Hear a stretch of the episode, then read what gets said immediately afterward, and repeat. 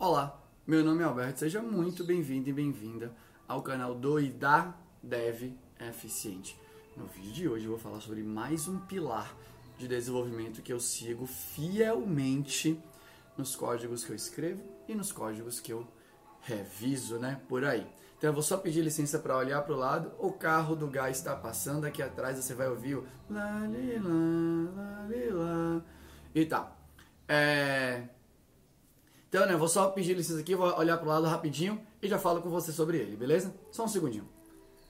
A versão mais eficiente de uma pessoa programando é aquela que questiona e implementa estritamente o que foi descrito. Não inventamos coisas que não foram pedidas, não fazemos suposição de funcionalidade e nem caímos na armadilha de achar que entendemos mais do que a pessoa que solicitou a funcionalidade. Por que, que eu estou dizendo isso? Porque eu já canso, eu já fiz muito isso quando eu era mais jovem. E eu canso de ver cartões em backlogs, né? Pouco importa como você expressa o desejo de alguém de implementar a funcionalidade no seu sistema, nos sistemas que você mantém, né? que a sua empresa mantém, enfim.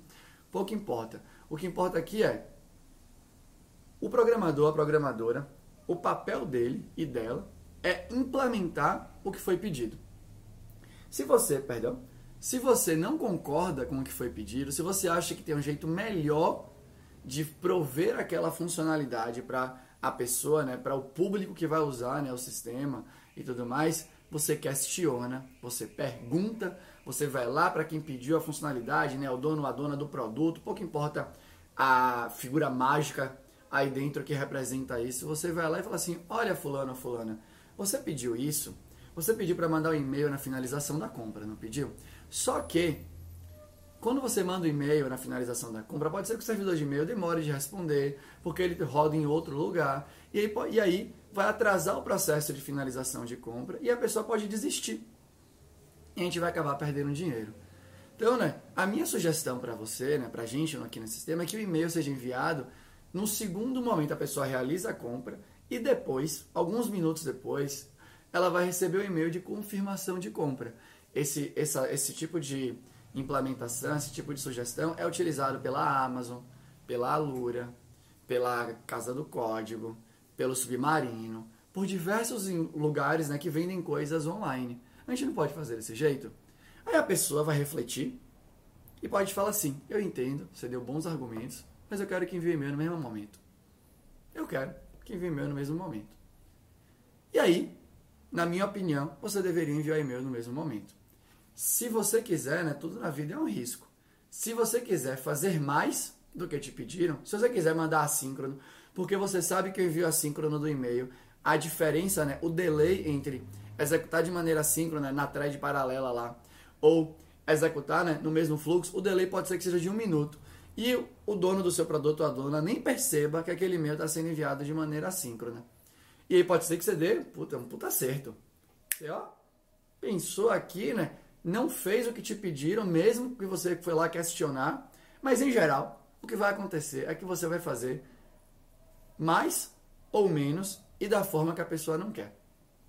Porque esse do e-mail é mega clássico, né? E provavelmente a pessoa vai ser convencida. O problema é você pegar outras situações e começar a interpretar a história. Eu vou confessar para você que eu não sou um fã de histórias escritas de maneira ágil, com esse negócio que a história é uma faísca, né, para você conversar com quem pediu, não sei o que, tá? Para mim, quanto menos conversa, melhor. Se eu pudesse ler, em função do que eu li, conseguir implementar, era muito melhor do que eu ter que ler e pensar, essa história precisa de conversa. Ah, não, essa história não tem conversa. Então eu vou lá, né, vou subir o elevador, vou subir a escada, vou navegar pelo carnaval que chamam de open space, não sei o que e tal para falar com a pessoa. Por que, que eu preciso falar se eu poderia ter lido e ter, teria ficado tudo de boa? Quem não se comunica se trumbica. Mas isso não quer dizer que você tem que se comunicar o tempo inteiro. Então, né? A brincadeira é essa. Se você ficou em dúvida, pergunte. Se você acha que é um jeito melhor, questione. Mas uma vez que você fez o acordo, cumpra. Cumpra o acordo. Implemente o que foi pedido. Porque provavelmente quem pediu sabe mais do que você sobre o usuário ou a usuária, sobre como aquilo vai ser usado, como sobre o impacto daquilo no ecossistema do do, do no ecossistema da, do projeto, né? Da aplicação, né? Do, de que você está fazendo. E se os dados forem livres, né? Se todo mundo tem acesso aos mesmos dados, tem lá as estatísticas e tudo mais, vá lá, né? Deixa o seu argumento cada vez mais sólido. Fala assim, olha, as últimas 10 features que a gente implementou de vez, sem fazer um teste experimental, né? Sem fazer um ABzinho qualquer, ou sem colocar um MVP no ar para verificar, né, se aquela funcionalidade teria ou não teria saída. As últimas 10 que a gente fez, não tem quase nenhum clique. Então, eu sei que você quer que a gente faça isso daqui, mas será que não é melhor a gente fazer uma versão inicial? Porque é muito esforço para fazer. A gente vai gastar aqui, né, N, provavelmente N dias, vai ter review de código, muita gente envolvida, sendo que a gente poderia botar um botão qualquer para ver se o povo ia clicar. Então, né, sempre vê isso, né? Quando você leu a história, e mesmo que você interprete a história, né, o caso de uso, pouco importa como você expressa isso no seu no, nas, no seu trabalho, mesmo que você leia e tenha 100%, né?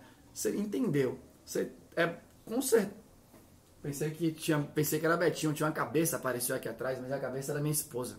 Jesus, eu tomei um susto, eu não sei se você tomou um susto também. Meu Deus. É, mesmo que você tenha lido e tenha certeza que entendeu o que foi pedido, faça um double check. Vá lá e confira. Olha fulano ou fulana. Eu entendi que é para fazer isso, isso, isso e isso. Quando acontecer isso, é para acontecer isso aqui. Quando rolar aquilo, é para acontecer aquilo outro. É isso mesmo? É. Vá lá e implemente. Eu aposto que você e a sua empresa, né, pouco pode ser o dono, a dona, ou se você é o funcionário, a funcionária da empresa, eu aposto que você vai ser mais eficiente. Que as coisas vão sair mais rápido e com mais qualidade. Quando eu falo com mais qualidade, é código bom, com menos erros, erros meio que infantis, né? Como que você não está fazendo isso? Ah, eu não sabia. Óbvio, né? Você não perguntou. Você interpretou, já foi fazer.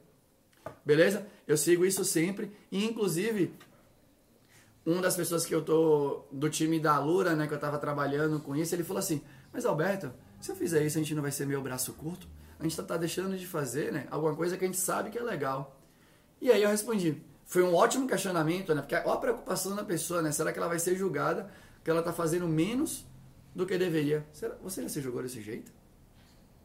E aí, imagina você se, se jogar desse jeito, fazer mais e tomar uma reclamação porque você fez mais. Porque, de novo, eu vi isso no livro e se todo chefe ou a chefe, todas as pessoas fossem assim, seria muito legal, né? Porque todo erro, quando ele é cometido com boas intenções, você deveria perdoar e entender para não fazer de novo, né? Então, uma vez teve uma pessoa limpando aqui nossa casa e a pessoa foi tirar a tomada da geladeira para limpar a geladeira. E aí ela quando foi botar a tomada de novo, a geladeira ela botou no 220. Era para ela não ter tirado a tomada? Era. A gente pediu para ela limpar a geladeira? Não.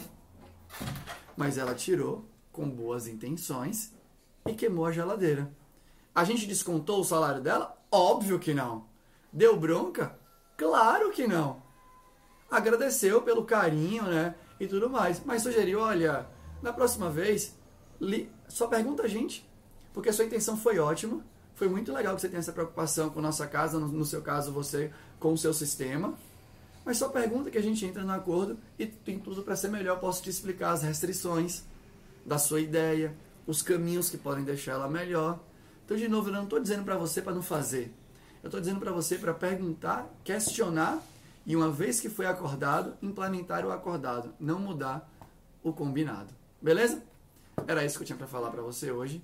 Muito obrigado por ter ficado até o final do vídeo. Eu espero, né, que essas dicas dos pilares estejam sendo, estejam sendo úteis aí para você. Beleza? Valeu. Falou.